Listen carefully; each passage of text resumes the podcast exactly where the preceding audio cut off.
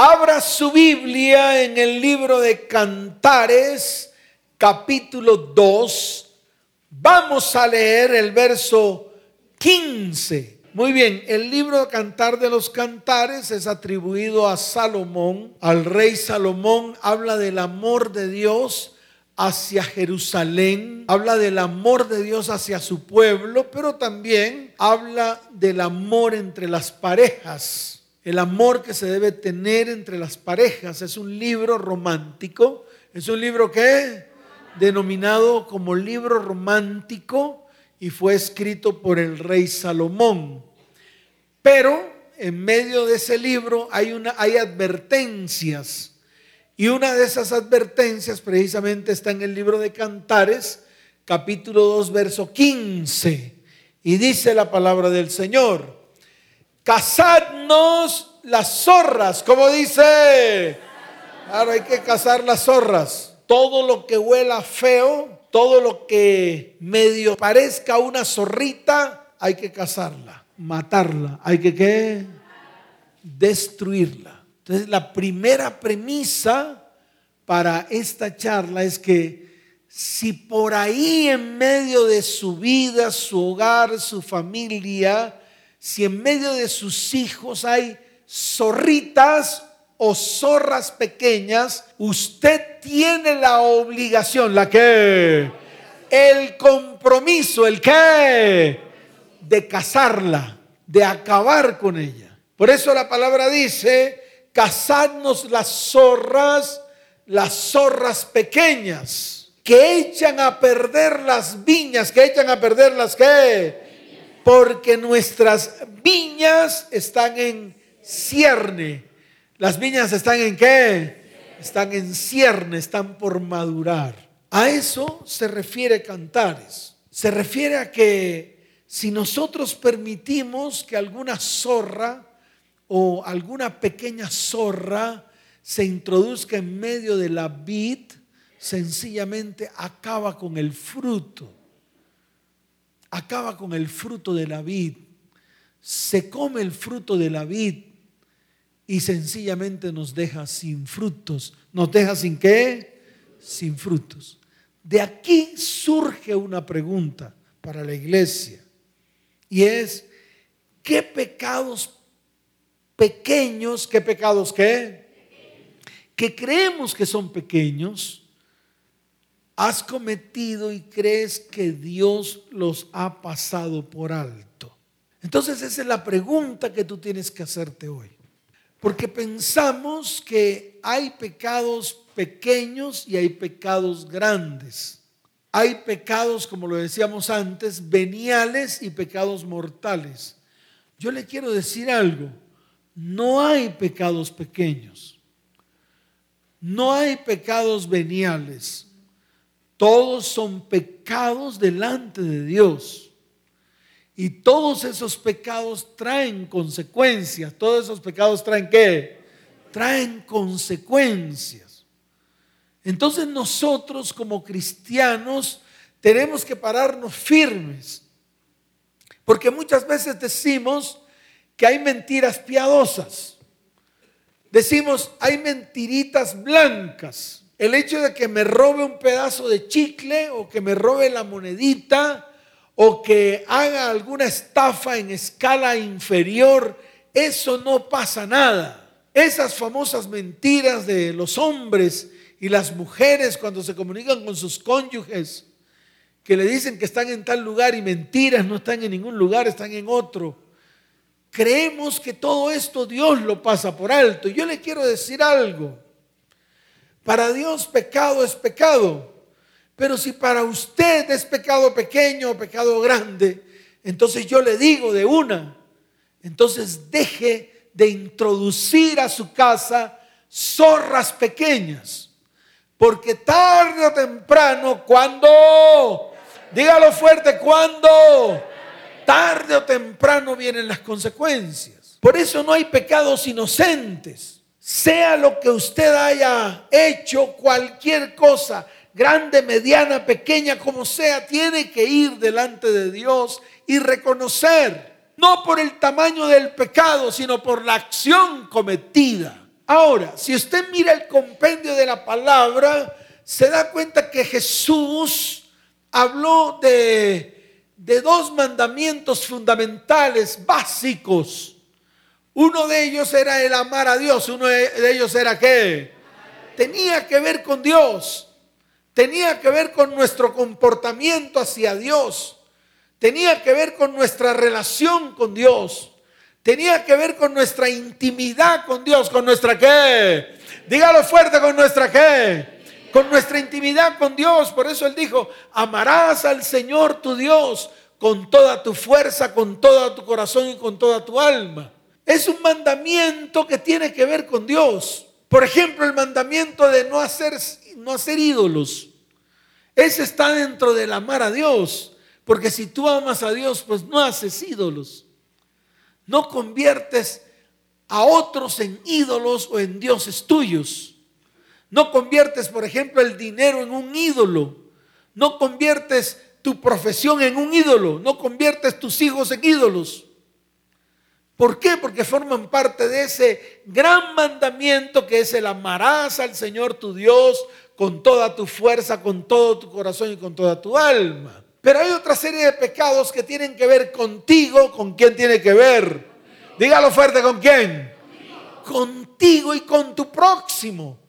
Y es ahí donde me quiero detener. Que es cuando el mismo Señor dijo, y amarás a tu próximo, amarás a quién? Dígalo fuerte, ¿a quién vas a amar? A tu próximo. Tu próximo es el más cercano. Nosotros le llamamos prójimo. Y pensamos que el prójimo es el que está a 40 cuadras de nosotros. No es que voy a llevar la palabra donde mi prójimo, no, tu próximo es el que está al lado, el que Dios te entregó.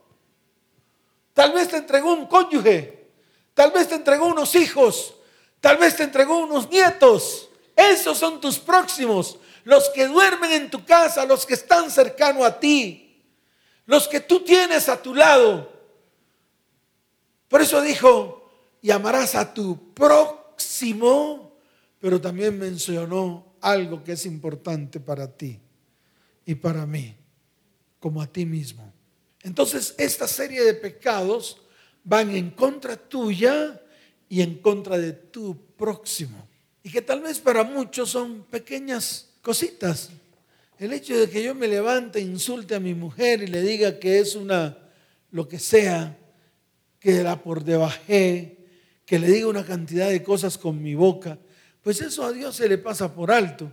Al fin y al cabo iré donde mi mujer, a la que maldije, a la que le dije una cantidad de cosas y le pediré perdón. Yo creo que Dios me perdona. Y ese es el concepto que tenemos. ¿Por qué? Porque pensamos que son cosas pequeñas. Pero yo le quiero decir algo. Delante de los ojos de Dios no hay nada pequeño, ni hay nada grande. Todo es igual. El que mata es igual que el que roba. Tiene que reconocer su pecado en la misma magnitud. El que dice mentiras es igual que el que maldice. Están en la misma, en la misma línea. No es que uno sea más que otros. Todos son iguales. Todos son iguales. Y se los voy a mostrar en la palabra. Les voy a mostrar algunos ejemplos de algunos pecados que tal vez para hoy, para los jóvenes de hoy, para los hombres de hoy, son pecados que no, eso Dios lo pasa por alto. No lo crea, no crea eso. Más bien póngase firme y vaya delante de Dios, porque esas pequeñas zorras son las que han destruido no solamente su vida, sino también su hogar, sino también su descendencia. Y tenemos que pararnos firmes. Entonces es el compendio de pecados que existe. Uno contra Dios, que tiene que ver con Él, y otra contra nosotros, y los que están a nuestro alrededor. Y ahí que entra pues la fornicación, el adulterio, la mentira, el no matar, el no robar, el no codiciar, el no dañar al otro, el no ser injusto. Toda esa cantidad de, cosillas que nosotros hacemos, que tal vez para muchos de nosotros es algo sencillo, fácil, para Dios es importante. Para Dios es que es importante. Entonces les voy a mostrar algunos de los que están en la palabra para que usted aprenda. Solamente quiero que aprenda. Usted mismo tiene que tomar las decisiones. Recuerde que el pastor no hace que usted tome decisiones. El pastor solamente enseña y usted toma decisiones. Usted se sentará delante del Señor, hará una lista, dirá, uy, sí, Señor, a mis hijos los cojo, los levanto a lengua, los maldigo. A mi esposa, cuántas veces la he por debajeado ¿Cuántas veces he colocado mi hogar y mi familia en tela de juicio? ¿Cuántas veces he sido indisciplinado y he traído indisciplina a mi casa? ¿Cuántas veces me he levantado con mala actitud con mi familia y los insulto y los por debajeo y los daño? ¿Cuántas veces he menospreciado a la persona que un día Dios me entregó como regalo. ¿Cuántas veces he descuidado la parte espiritual en mi casa? Son pequeñas zorras, pero se los voy a mostrar como ejemplo en la palabra. Por ejemplo, hay una palabra en el libro de Hechos de los Apóstoles, capítulo 5. Vaya ya, vamos a leer, vamos a estudiar. Hechos de los Apóstoles, capítulo 5. Se trata de una pareja llamada Ananías y Zafira. Ananías y Zafira, si usted lee la palabra, ahí cuando la empieza a leer, tenían una heredad. ¿Qué tenían Ananías y Zafira?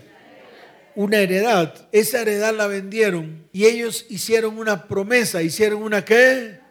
Una promesa. Ellos pertenecían al grupo de los, de los apóstoles que siguieron la obra de Jesús después de su resurrección. Y mire lo que dice el capítulo 4, el verso 32. Vaya un poquito más arriba para que usted entienda el contexto. Dice la palabra, y la multitud de los que habían creído era de un corazón y un alma. ¿Era de un qué? Y ninguno decía ser suyo propio nada de lo que poseía, sino que tenían todas las cosas en común. ¿Qué tenían en común?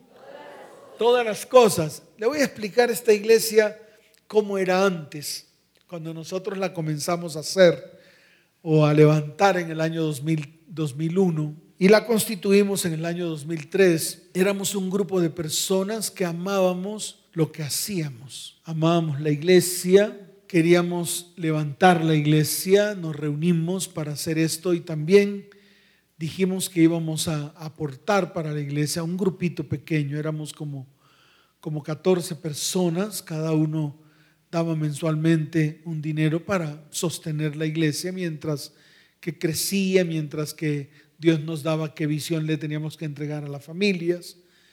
Y también hacíamos mucha labor social, mucha. Nosotros entregamos alrededor de unas 2.200 viviendas en Bogotá. Labor social que hacíamos de una manera fuerte, pues porque yo podía hacerlo eh, entregamos como 2.500 medias becas en siete universidades. Hacíamos eh, vacunación de neumococo y rotavirus. En ese tiempo, una vacuna de rotavirus y neumococo costaba 230 mil pesos, pero nosotros eh, la aplicábamos gratuitamente.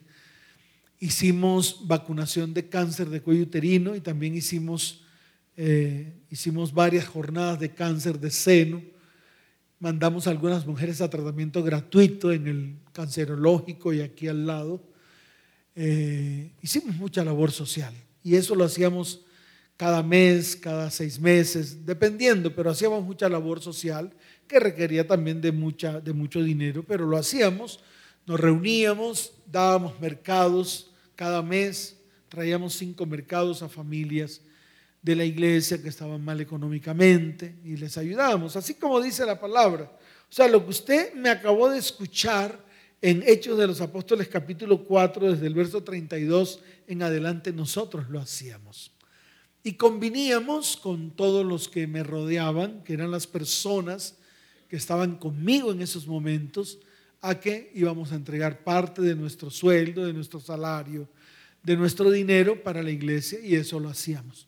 Yo por lo menos me acuerdo tanto, yo entregaba un millón de pesos, había otra persona que entregaban 500, había otra persona que entregaban 400, otros entregaban 200, según lo que podían entregar y cogíamos el dinero, lo guardábamos y comenzábamos a planear las labores sociales. amo lo que Dios un día me entregó. Lo amo entrañablemente. Ese es el tamaño del pastor que usted tiene. Porque amo esto. Lo amo con todo mi corazón. Amén. Ahorita pues tenemos el medio de comunicación que es la emisora y a través de ella estamos haciendo casi que el mismo trabajo que hacíamos antes, sin dar nada, pero sí damos palabra y las personas, pues muchas familias se han restaurado. ¿Cuántos dicen amén? Entonces nosotros hacíamos esto, esto que usted ve aquí en Hechos de los Apóstoles, lo hacíamos, lo hacíamos con las familias, lo hacíamos y, nos daba muy, muy buenos resultados en el sentido en que podíamos ayudar a miles y miles de personas a nuestro alrededor, personas que no tenían vivienda, que no tenían la mínima posibilidad de tenerla. Hoy usted ve en Bogotá cinco barrios que yo planté en Bogotá, lleno de personas a los cuales les entregué vivienda propia. Amén. O por lo menos les ayudé a tener vivienda propia. Jóvenes que no podían estudiar una carrera profesional, los puse a estudiar. Y hoy en día muchos de ellos son profesionales. Aquí, aquí en esta iglesia hay varios profesionales que hoy están en la alabanza que se les dio eso, medias becas universitarias. Y lo aprovecharon bien porque ahora son profesionales. ¿Cuántos dicen amén? Entonces dice la palabra que Ananías y Zafira vendieron una heredad, pero de esa parte de la heredad que dijeron que la iban a entregar, sustrajeron, o sea, sacaron un pedazo, un poco de dinero y lo guardaron en sus bolsillos y dieron la otra parte a los apóstoles. Aquí lo dice, mire, dice la palabra, y trayendo solo una parte la puso a los pies de los apóstoles. Amén por ellos. Al fin y al cabo a mí no me interesa qué estaba pasando en esos momentos. Pero dice la palabra, y dijo Pedro, dijo Pedro Ananías, ¿por qué llenó Satanás tu corazón para que mintieses al Espíritu Santo y sustrajese del precio de la heredad, reteniéndola? ¿No se te quedaba a ti y vendida no estaba en tu poder? ¿Por qué pusiste esto en tu corazón? No has mentido a los hombres, sino a Dios. Ananías murió. Le dio un infarto. Lo sacaron los jóvenes y lo sepultaron. Al poco rato dice la palabra que pasadas tres horas vino Zafira. Y entonces le dijeron lo mismo, Zafira, tú vendiste la heredad por tanto precio. Dijo, sí. Entonces le dijo, no mientas al espíritu, tu marido acabó de morir, pues a ti también te va a pasar lo mismo. Y Zafira también murió. Fíjate cómo algo tan pequeño como son las promesas, las promesas que nos, o lo que nosotros prometemos. Yo esto no lo voy a tomar como algo que usted le ha prometido a Dios o a la iglesia, no, las promesas, las promesas que usted le ha hecho a su esposa, las promesas que usted le ha hecho a él, ¿cuántas ha incumplido? Y muchas veces pensamos que eso no es nada. No, eso Dios no lo tiene en cuenta.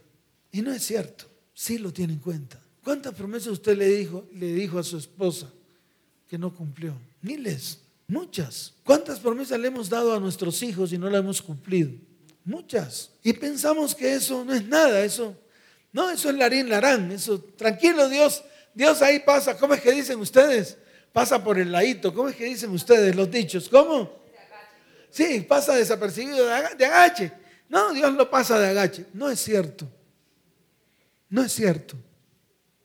Fíjese como algo tan sencillo como esto, que era el entregar el dinero de la heredad para todos, porque era para todos. Si Ananías y Zafira entregaban la heredad, pues se repartía en todos. Ahí dice más adelante, era para todos, todos gozaban de bienestar, todos tenían alimento en su casa, todos tenían la palabra, todos se reunían en lo mismo, todos tenían dinero, nadie pasaba hambre, nadie le faltaba un vestido, porque todo era para todos. ¿Y cómo esto se convirtió en muerte? Para dos personas que mintieron delante de Dios. Entonces la pregunta para ustedes es, ¿cuántas veces hemos mentido o cuántas veces hemos prometido algo y no hemos cumplido? Y pensamos que eso no va a pasar nada.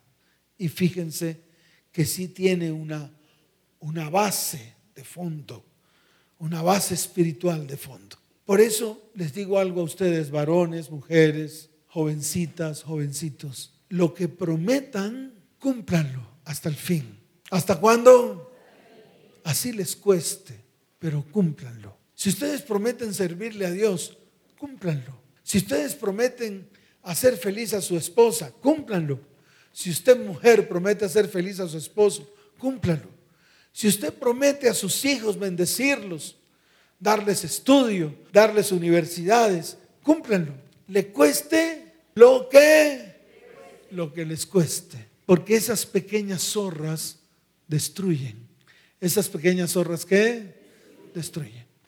Les voy a poner otro ejemplo, porque lo que quiero es enseñar, y yo lo único que espero, por favor, es que usted no se disguste. Porque esta charla, de lo que les voy a mostrar ahorita, fue una de las charlas más criticadas. De todas mis charlas, la más criticada fue esta. Está en el libro de Génesis. ¿Está en el libro de qué? Algunos se molestaron. ¿Algunos qué? Se molestaron. Algunos no volvieron a la iglesia porque les molestó esta charla. Pero se las voy a contar. Mire lo que dice la palabra en el capítulo 38 de Génesis. Abra su Biblia ahí, por favor. Vamos a estudiar la Biblia. ¿Ya lo tiene? Muy bien. Sé que esto va a golpear a muchos, pero igual, ¿quieren que les diga la verdad o quieren que les diga mentiras? Listo, entonces ahí está registrada. Mire lo que dice. Aconteció en aquel tiempo que Judá, ¿quién? Hijo de Jacob. ¿Judá era hijo de quién? de Judá sale la tribu de Judá, o sea, los judíos. Aconteció en aquel tiempo que Judá se apartó de sus hermanos y se fue a un varón adulamita que se llamaba Ira. ¿Cómo se llamaba? Ira. Y vio allí Judá la hija de un hombre cananeo, el cual se llamaba Sua. Y la tomó y se llegó a ella. Con esta mujer, hija de Sua, tuvo tres hijos. ¿Cuántos hijos? tres hijos. Dice la palabra en el verso 3, y ella concibió y dio a luz un hijo y llamó su nombre Er. ¿Cómo se llamaba? Er. Concibió otra vez y Dios y dio a luz un hijo y llamó su nombre Onán. ¿Cómo se llamó? Onán. Y volvió a concebir y dio a luz un hijo y llamó su nombre Sela. Y estaba en Kesib cuando lo dio a luz. Y dice la palabra en el verso 6, aquí viene lo bueno, yo quiero que lea yo quiero que mire con mucho cuidado, con mucho cuidado, que tal vez hay cosas que usted hace iguales a estas y usted piensa que no va a pasar nada. Entonces, sí es importante que sepa que esas pequeñas zorras contaminan y dañan. Esa pequeña levadura leuda toda la masa. ¿Leuda qué? Toda la masa. Y dice la palabra. Después Judá tomó por mujer para su primogénito Er, la cual se llamaba Tamar. ¿Cómo se llamaba la mujer de Er? Tamar. Y Er, el primogénito de Judá, fue malo ante los ojos de Jehová. Y dice la palabra, y le quitó Jehová la vida. ¿Por qué le quitó la vida? Era malo. Ahí dice, yo no lo estoy inventando. Ananías y Zafira, ¿quién le quitó la vida? ¿Por qué? Porque mintieron. Porque hicieron algo que tal vez para ellos era pequeño, pero ante los ojos de Dios fue algo muy grande. Aquí lo mismo, Er era malo y Jehová le quitó la... Muy bien. Lea el verso 8. Entonces Judá dijo a Onán, como murió Er, el hijo mayor, y tenía una mujer llamada Tamar, en ese tiempo el hermano que le seguía al mayor, si el mayor moría, tenía que dejarle descendencia a su hermano mayor. O sea, Onán tenía que acostarse con Tamar hasta que Tamar tuviera hijos. Esa era la costumbre. Que esto usted no lo convierta en ley para usted. Entonces Judá dijo a Onán, llégate a la mujer de tu hermano y despósate con ella y levanta descendencia a tu hermano. Y sabiendo Onán que la descendencia no había de ser suya, sucedía que cuando se llegaba a la mujer de su hermano, vertía dónde? ¿Dónde vertía? Para no dar descendencia a su hermano. Ahora mire el verso 10 y desagradó en ojos de Jehová lo que hacía y a él también le quitó la... ¿Por qué le quitó la vida? ¿Y qué era lo que le desagradaba? ¿Que vertía dónde? Esto no le gusta a los hombres, especialmente aquellos que tienen chimoltrufias. Y como no quieren que su chimoltrufia quede embarazada, entonces cuando tienen relaciones sexuales, antes de eyacular, sacan el pene y derraman en tierra. Lo mismo las mujeres, se acuestan con hombres y cuando el hombre va a eyacular, lo tiran y el hombre eyacula en tierra. Entonces fíjese como algo que tal vez para ustedes es normal. No, pastor, es natural. Ese es el método anticonceptivo más natural que existe. Pues es un método anticonceptivo que ante los ojos de Dios es abominación. No lo estoy diciendo yo, está escrito en la palabra. Entonces de pronto usted me saldrá con una, como me han salido muchos. Pastor, ese es Antiguo Testamento. Entonces yo le saco una así de larga. Todavía ahí no había ley. ¿Todavía hay qué? No se había escrito una sola palabra de la ley. Y sin embargo, ante los ojos de Dios era abominación. Entonces imagínense hacer recordación de todas las veces que hicimos tal cosa que ante los ojos de Dios era terrible, aunque ante los ojos nuestros sea normal. Es ahí donde tenemos que detenernos. Por eso es esta charla, para que usted analice, mire, verifique qué pequeñas zorras usted ha permitido ingresar a su vida, a su casa, a su hogar y a su familia. Porque si yo hablo, por ejemplo, de las mentiras, levanten la mano los que han dicho pequeñitas, mentiritas pequeñas en su casa. Yo levanto la mano. Pero ante los ojos de Dios, ¿usted cree que eso es correcto? Entonces yo también tengo que ir delante del Señor y decirle, Señor, perdóname. Reconozco que esa es una pequeña zorra que está en medio de mi vida y que le ingreso a mi hogar contaminando mi casa.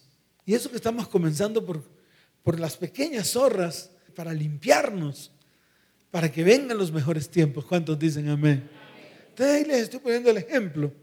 De pronto usted lo había leído, esa palabra, y de pronto para usted no era muy diciente, pero vuelvo y le repito, ante los ojos de Dios es abominación.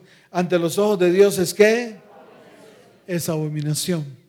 Entonces téngala en su haber como pequeñas zorras. Téngalo en su haber como qué? Como pequeñas zorras. Pero pastor, es que no quiero que mi esposa quede embarazada. ¿Qué hago? No sé, pero no haga esto. Haga todo lo que tenga que hacer, pero no haga esto. No derrame la simiente en la tierra. No derrame la simiente en dónde? Es que ahí es donde está el problema. El problema es de la simiente en la tierra. Amén. ¿Cuántos dicen amén? Dele fuerte ese aplauso al Señor.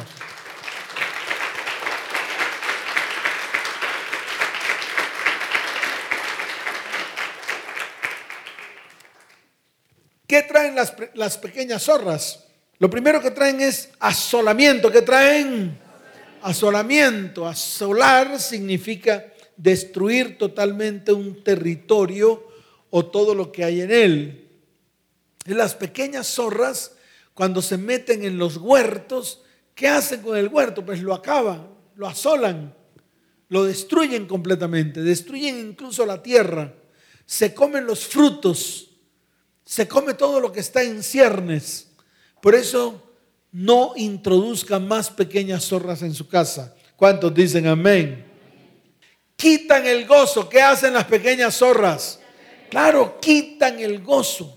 Una de las características que tienen las zorras es que echan a perder las viñas cuando están en ciernes. Lo que yo les decía de mi abuelo, era de mucho gozo y de mucha alegría cuando nos reuníamos todos y mi abuelo cogía una palangana y ahí colocaba todos los racimos de uva. Y eran unos racimos muy grandes, es que eran grandotes, increíble, y los colocaba sobre, sobre la batea, me acuerdo que era como una batea, como, como una palangana, ahí colocaba los racimos de uva y le entregaba un racimo a cada uno de sus hijos. Y ese racimo que le entregaba a cada uno de los hijos era para que se lo comieran él y los hijos de él. Qué increíble. Qué increíble. Entonces, precisamente lo que hacen las, lo que hacen las, las eh, zorras es que son enemigos de las viñas y destruyen y asolan completamente la viña y quitan el gozo, porque el gozo más grande era cuando se repartían los frutos. Cuando se repartían los qué? Los frutos. traen derrota. ¿Qué traen?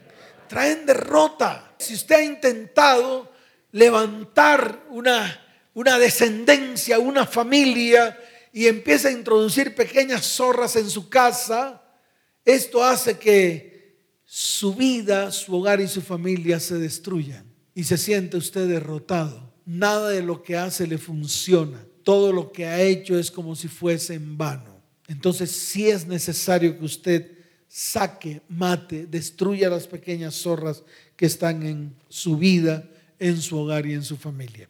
¿Y cuáles son estas pequeñas zorras? Por ejemplo, las malas actitudes. Muchas veces tenemos malas actitudes con nuestros próximos. Nos levantamos con malas actitudes, abriendo la boca para maldecir y respetando a todo el mundo, deshonrando a nuestro próximo. Y esas malas actitudes que hacen que un corazón se llene de piedra. Yo me acuerdo mi esposa, cuando yo tenía una mala actitud con ella, ella me decía, Luis, se iba una tenía otra mala actitud y me decía, Luis, se iba dos y no quiero que llegue la tercera. Así me decía.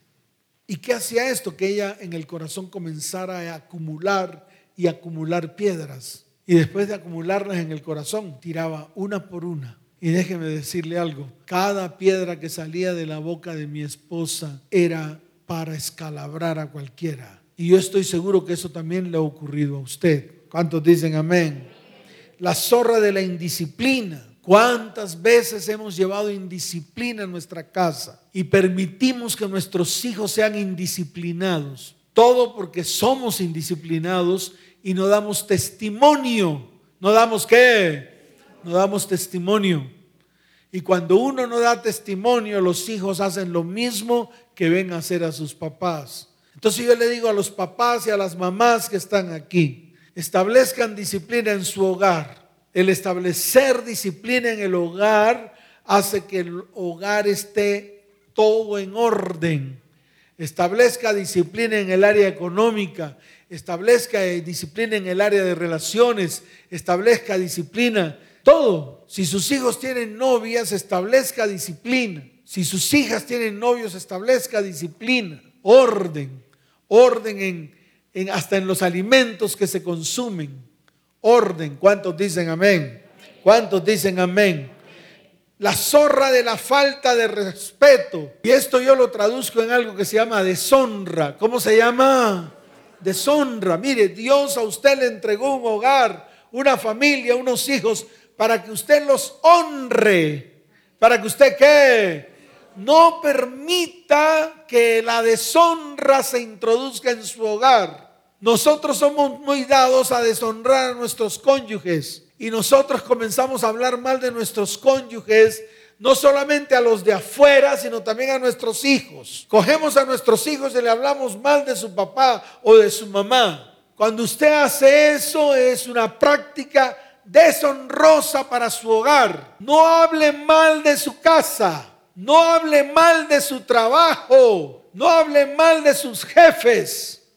No hable mal de su iglesia. No hable mal de sus objetos o los bienes que Dios le ha entregado. No hable mal de su empresa. No maldiga nada de lo que Dios ha bendecido. ¿Cuántos dicen amén? Eso es lo que tiene que hacer.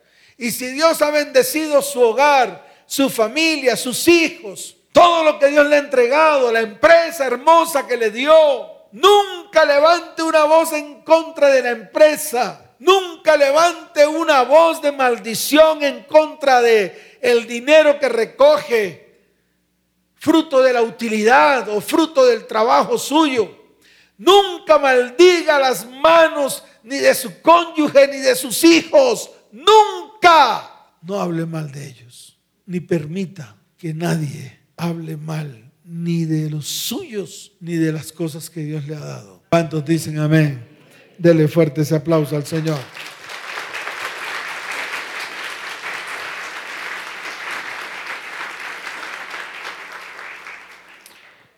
Zona de la crítica. Estamos dados a criticar. Tal vez uno de los grandes males de este siglo, la crítica. Criticamos por todo. Criticamos porque sí, criticamos porque no deje de usar la lengua suya como elemento o instrumento de crítica. No permita que su lengua sea una lengua viperina. Que su lengua sea una lengua que viperina. Si usted permite la crítica en su vida, en su casa, en su hogar y en su familia, tarde o temprano se va a destruir por causa de la crítica. No es que estoy haciendo críticas constructivas, no, más bien haga planes. Escuche, más bien haga planes, más bien póngase de acuerdo. ¿Qué tiene que hacer? Claro, el poder del acuerdo. Si usted, varón, tiene una empresa con su cónyuge, póngase de acuerdo en todo, en la economía, en la manera como se va a manejar la empresa, en los diferentes procesos que tiene, que tiene la empresa. Póngase de acuerdo, siéntese. Siéntese con su cónyuge o siéntese con sus socios para que se pongan de acuerdo en el manejo de la empresa, en el manejo de, de la economía de la empresa. Lo mismo en el hogar. Varones, nunca cojan a sus cónyuges y digan que la fuerza de su brazo es la que mantiene el hogar. No menosprecien ni por debaje, que eso es lo que hacen muchos hombres, por debajear a su cónyuge. Su cónyuge está en la casa cuidando a sus hijos, tal vez preparando almuerzo, tal vez haciendo cosas, que haceres en el hogar. Usted llega a su casa y la casa está limpia, ordenada. Su ropa huele a soflán. Ese es el que uso yo. Pues mi esposa y yo veo con esmero cuando ella coloca el soflán en la lavadora. Porque otra dice, ay, ¿para qué soflán? Para ese calvo, ese calvo feo, maluco. No, sin embargo, abre la gavetica donde pone el detergente, el blanqueador y el soflán. ¡Wow! ¡Qué nota! Y veo que con todo el cariño y todo el amor cierra esa tapa. Y yo le pregunto, mi amor, ¿y ese para qué es? No, ese es el soflán, para que al final la ropa huela rico y esté suavecita. ¿Con qué amor? Y usted llega y maldice la obra de las manos de la mujer que Dios le dio. Qué terrible eso. Entonces aprenda a honrar, aprenda, no critique. Si hay algo que se está haciendo mal, en vez de criticar, póngase firme con la persona, dialoguen y establezcan un orden, establezcan un qué. La zorra de la venganza, la zorra de qué? de la venganza, nunca tome venganza por sus manos. La zorra del menosprecio que ya hablé y la zorra del descuido espiritual. ¿Cuántos dicen amén? Vamos a colocarnos en pie. ¿Les quedó claro? ¿Van a tomar acciones? Díganle a la persona que está a su lado, que yo sé que es su esposa, o su familiar, o sus hijos, dígale, nos vamos a poner de acuerdo. Vamos a aprender a ponernos de acuerdo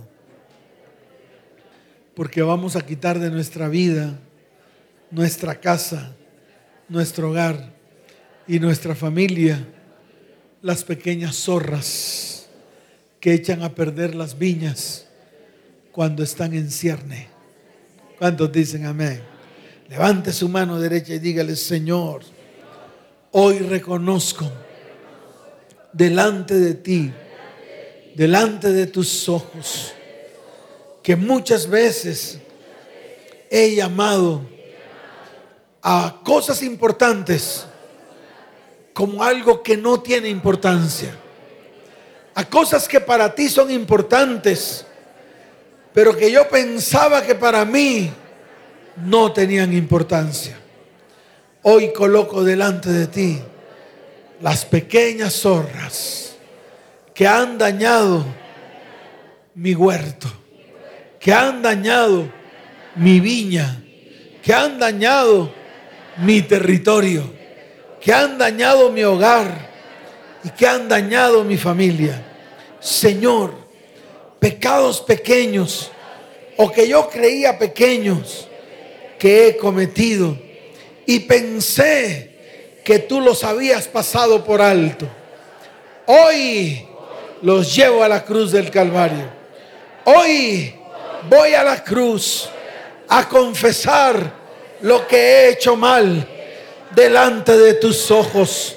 Señor, hoy te pido que limpies mi vida, que limpies mi casa, que limpies mi hogar y que limpies mi familia de estas zorras pequeñas con las cuales he destruido mi viña.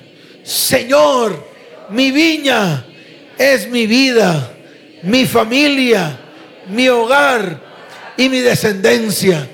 Y he visto que he provocado enemistad, discordia, incomprensión. Padre, mas hoy me paro firme para ordenar todo lo que está desordenado, que delante de tus ojos está desordenado. Señor, hoy te doy gracias por abrir mis ojos espirituales. Hoy te doy gracias por mostrarme que un poco de levadura leuda toda la masa, que son como moscas muertas.